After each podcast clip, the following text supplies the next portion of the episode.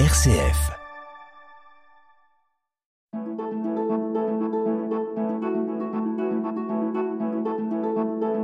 Itinéraire. RCF.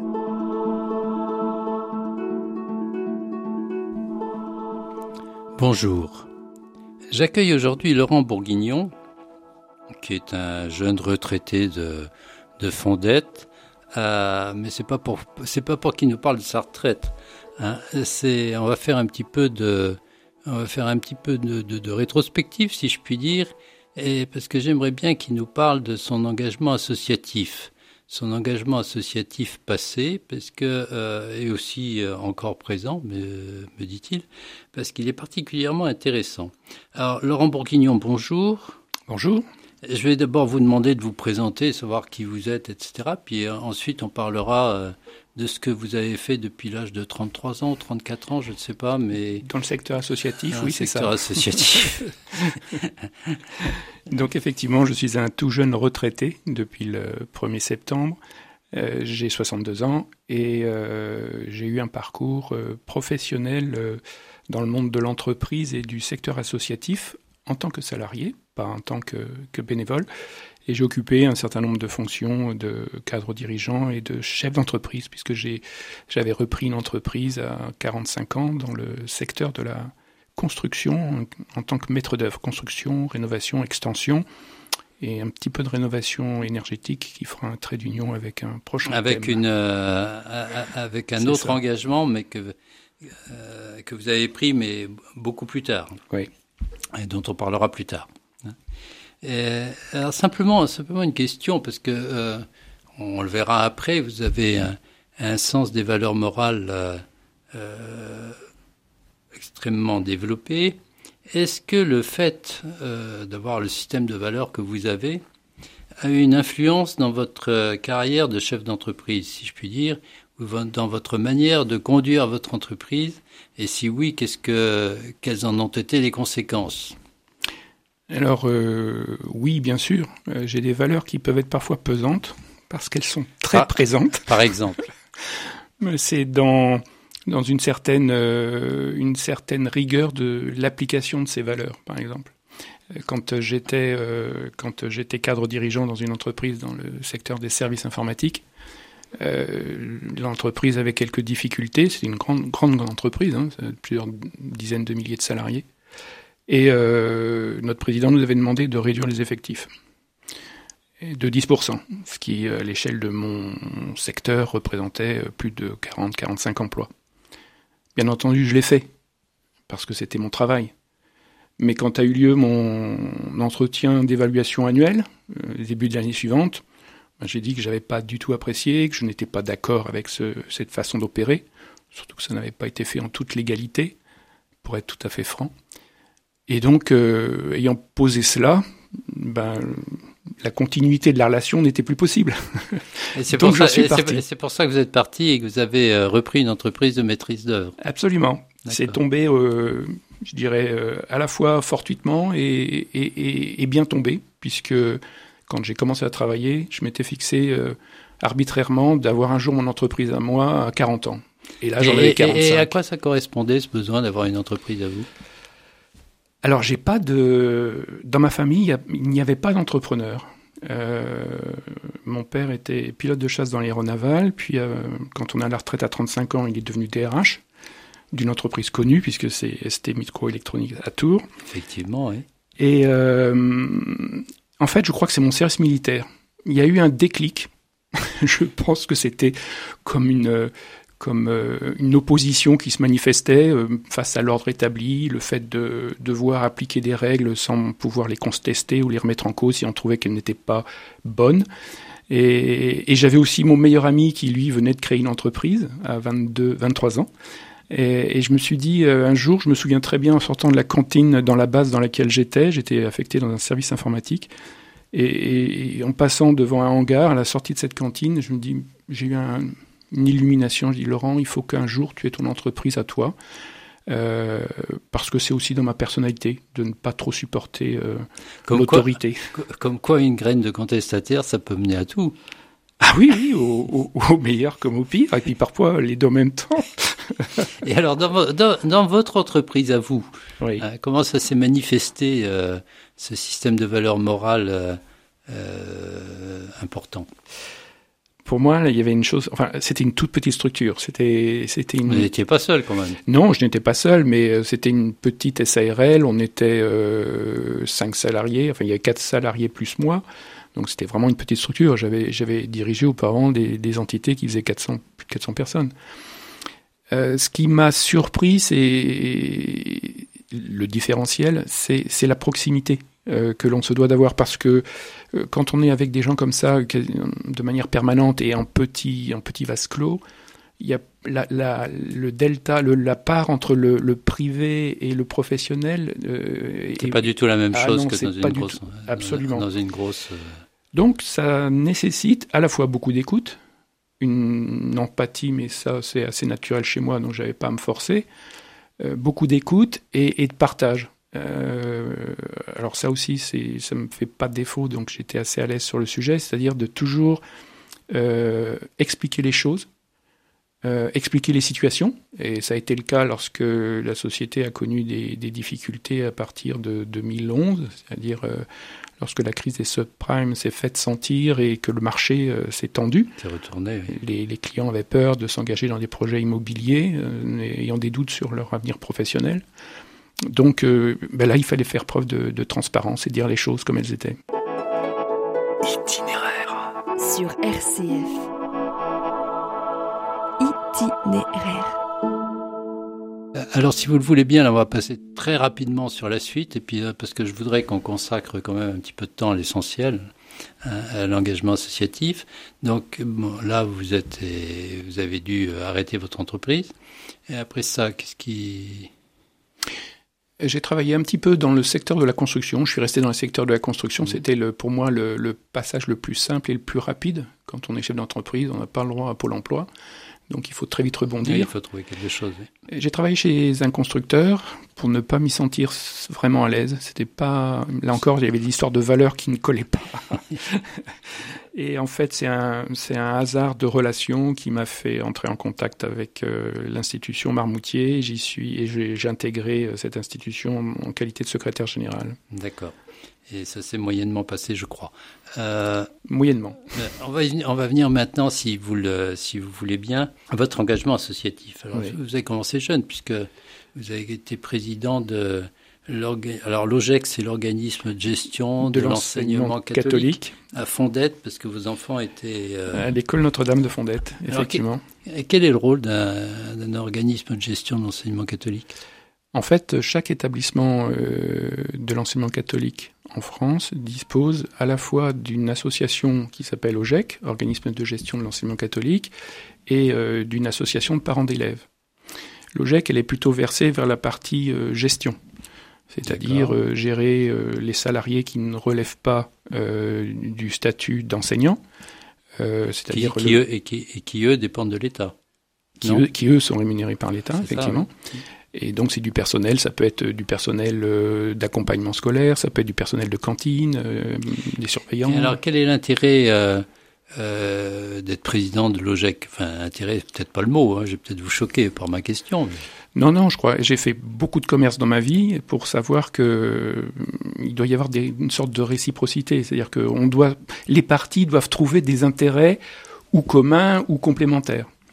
Euh, L'intérêt pour moi en devenant président d'OGEC, euh, c'est que c'était une petite école qui, euh, mettait en avant que les frais de scolarité étaient les plus bas du département. Alors certes, ils étaient les plus bas du département, mais en regard, euh, le cadre apporté aux enfants n'était pas extraordinaire. Euh, ça nécessitait euh, un certain nombre de travaux et puis régulièrement, tous les ans, euh, euh, il y avait des demandes qui n'étaient pas honorées. C'est-à-dire que l'école était trop petite euh, pour faire face à la demande. Et, et donc l'idée, euh, et j'étais élu pour ça. Hein, c'est, euh, Vous êtes élu par les parents d'élèves ou par, uniquement par les parents ou par euh, c'est c'est- c'est effectivement, euh, c'est effectivement les familles qui sont sollicitées. Et puis, euh, quelque part, il y a aussi le, le- la, la direction diocésaine qui a C'est son, ça, je suppose que vous travaillez ensemble. Absolument, oui, oui. Et surtout quand il s'agit de- comment dirais-je, d'aborder des projets immobiliers, parce que l'immobilier lourd. leur appartient.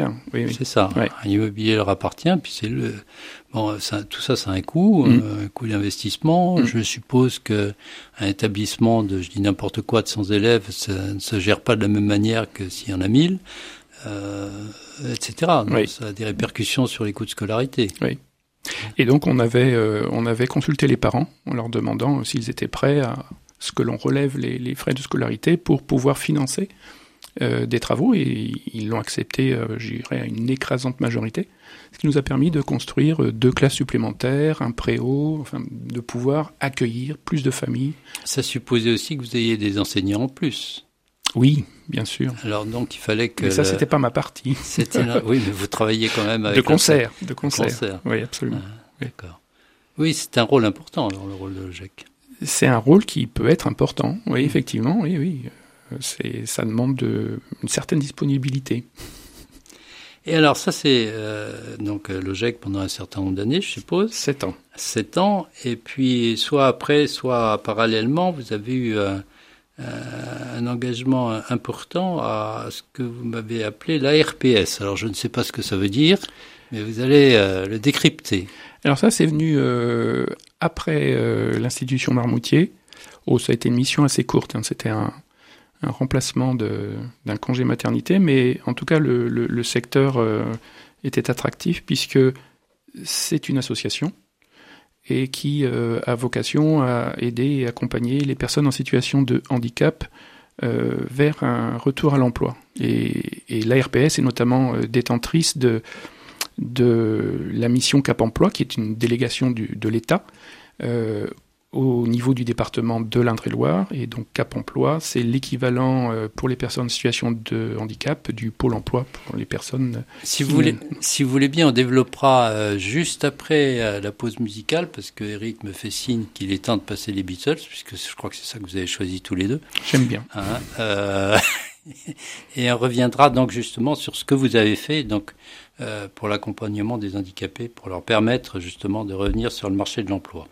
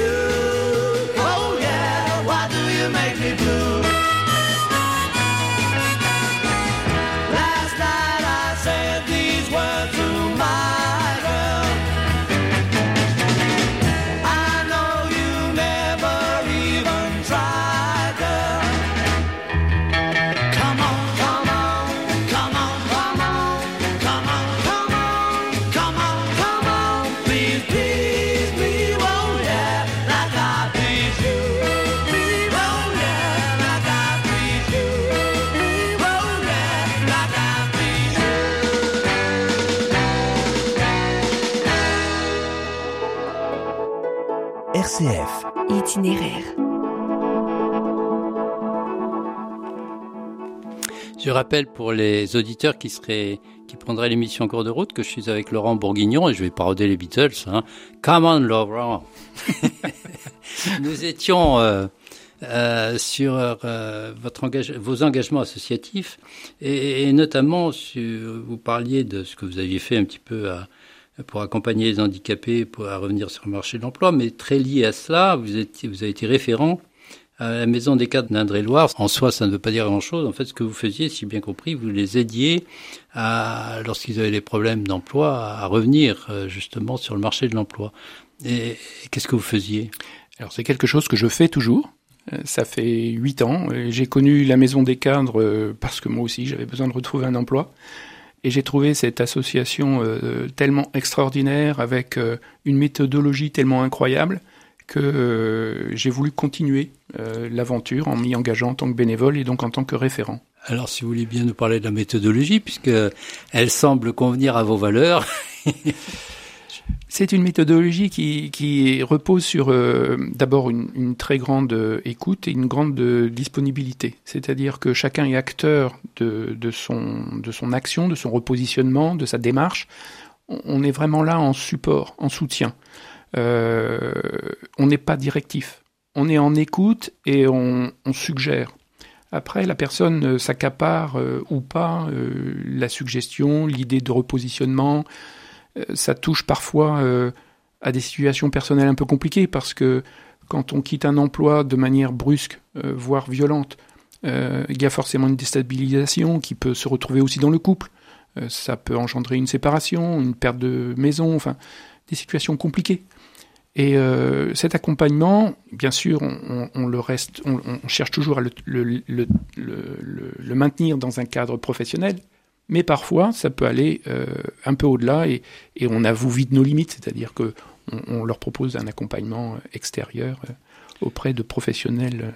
Oui, bien sûr, mais justement, le fait d'accompagner, il y a, il y a une, le fait d'être bénévole, euh, d'écouter et, j'allais dire, d'accompagner tout, tout l'être humain, hein, puisque euh, si j'ai bien compris, je traduis un petit peu ce que, ce que vous venez de dire mieux que moi, euh, c'est un moyen de, de c'est un, un soutien à la personne entière, c'est pas, Absolument. et ça lui met le pied à l'étrier pour se reconstruire, si je puis dire. Oui, on, l'aide à retrouver une confiance perdue.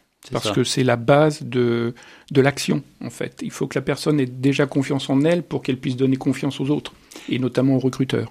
Et est-ce que, dans votre expérience euh, que vous avez, la plupart du temps ça marche ou est-ce qu'il y a souvent des échecs ou est-ce qu'il y a beaucoup plus de réussite si, Quelles seraient les causes de, de- Au contraire, euh, quels sont les facteurs de réussite? Je pense qu'en huit ans, j'ai dû accompagner à peu près une vingtaine de personnes. Je n'ai de souvenir que d'un seul euh, échec, c'est peut-être pas le mot, hum, c'était peut-être pas le moment, où j'ai dû dire à la personne que j'accompagnais, euh, je pense que tu n'es pas prête, je pense que tu n'as pas fait le deuil de ta situation professionnelle passée.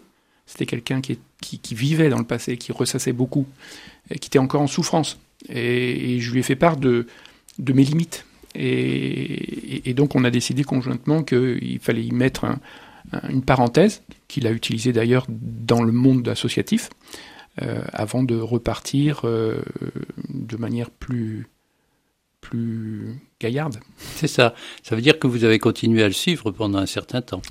J'ai continué à le suivre pendant un certain temps et, euh, et, et, euh, finalement d'un commun accord, on, on- mais là c'est des histoires de, de, de feeling, c'est-à-dire que j'ai pensé que je n'étais peut-être plus euh, la meilleure personne ou la bonne personne pour l'accompagner à ce moment-là.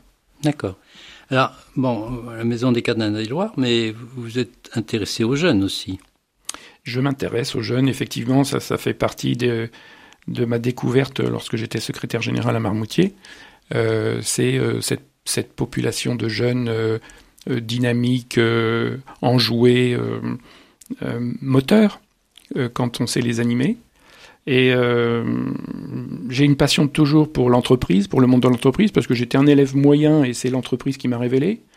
Je rends hommage à mes professeurs qui mettaient sur leur bulletin Laurent a des capacités, mais ne les exploite pas toutes. Donc, ben, je suis devenu un travaillomane, un work alcoolique.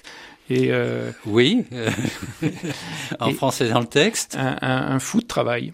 un fou de travail et euh, ce que je dans cet engagement au, au sein de cette association qui s'appelle Entreprendre pour apprendre euh, qui consiste le- la démarche de cette association c'est de sensibiliser les jeunes à l'entrepreneuriat et au cours d'une année scolaire en général première ou terminale tout au long de l'année scolaire, on va simuler la création d'une entreprise. Mais simuler à un point où parfois c'est troublant de vérité. On fait étude de marché, euh, un business plan, euh, financement, recherche de, de, de, de sous, euh, euh, étude du projet sur le plan technique, juridique, etc. etc. Et, et, et on voit des enfants se révéler de manière absolument incroyable. Itinéraire, itinéraire, itinéraire. Itinéraire sur RCF. Alors, si je comprends bien, euh, Laurent Bourguignon peut être à la source de création d'entreprise. hein.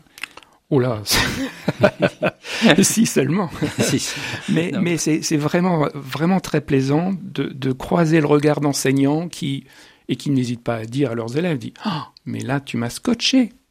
Tu m'as scotché parce que je, ne vous n'avais pas vu. Je n'avais pas vu en toi ce- cette capacité à, à motiver des équipes, à, à avoir du discernement, à gérer des priorités, etc. Tout à l'heure, j'aimerais que vous nous donniez la référence d'entreprendre pour apprendre. Si jamais il y a, ça peut intéresser certains jeunes, ce serait euh, positif, me semble-t-il. Et puis alors, votre dernier engagement avant Colibri, si je puis dire, ce sont les restos du cœur. Alors, vous m'avez dit quand on a préparé l'émission que euh, le public ne savait pas ce que faisait le resto du cœur. Non, le, jeu- les- le public connaît les Restos du Cœur, mais Oui. ne connaît les Restos du Cœur par une petite facette, ou une très grande facette, la plus importante de, de l'action des Restos du Cœur, mais n'a pas, je pense, une vue exacte de tout ce que les Restos du Cœur euh, peuvent réaliser. Euh, les Restos du Cœur, bien, bien entendu, c'est de l'aide alimentaire, mais c'est aussi de l'accompagnement des personnes. C'est euh, l'accompagnement dans, l'emploi et vers l'emploi, c'est de la gestion budgétaire, c'est de comment dirais-je des des de, de- du logement, de l'aide au logement, enfin tout un ensemble d'activités qui euh, visent à permettre à ces personnes de pouvoir se réintégrer et se, se ressentir à nouveau dans euh, le système, dans son ensemble, et pas exclu du système. Et, et quel est votre rôle? Au Réseau du Cœur, j'ai eu différentes missions. J'y suis resté deux ans et demi. Euh, j'ai dû arrêter parce que c'était absolument chronophage, encore trop. Euh, j'ai été chef de projet, j'ai réalisé quelque chose qui m'a énormément plu. J'ai créé, une plateforme logistique. On était une équipe projet, hein, mais créer une plateforme logistique euh, ben, pour collecter tous les dons alimentaires euh, de la région centre et de l'île de France. Une plateforme logistique qui était, implantée à Tournord. Et c'était un projet absolument extraordinaire. On, a, on a réussi à mener ça dans un temps très, très contenu.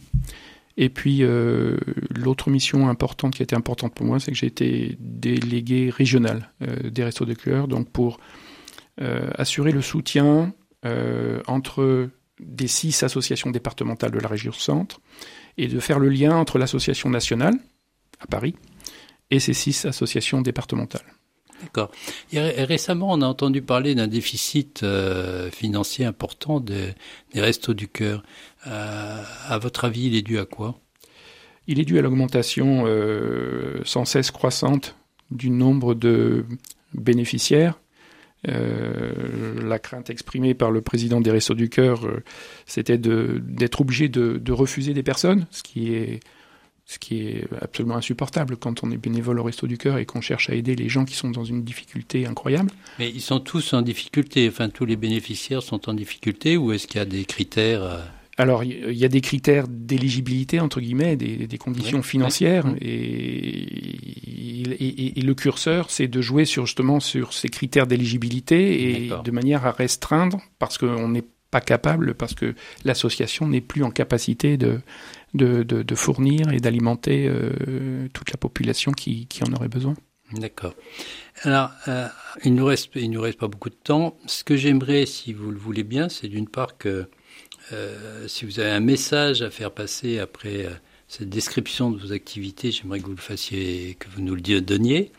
Et puis le deuxième, c'est que je voudrais que vous donniez les coordonnées d'entreprendre pour apprendre, si jamais certains jeunes sont intéressés, savoir comment il faut faire pour, euh, j'allais dire, pour aller vous voir. Alors, euh, le message que je pourrais passer, c'est que chacun, à notre niveau, on peut faire quelque chose, apporter quelque chose aux autres, aux personnes qui, qui le nécessitent, qui en ont besoin.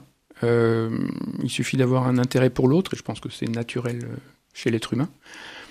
Concernant euh, entreprendre pour apprendre, alors la démarche, elle, est, elle vient pas des élèves en général, je dois vous l'avouer.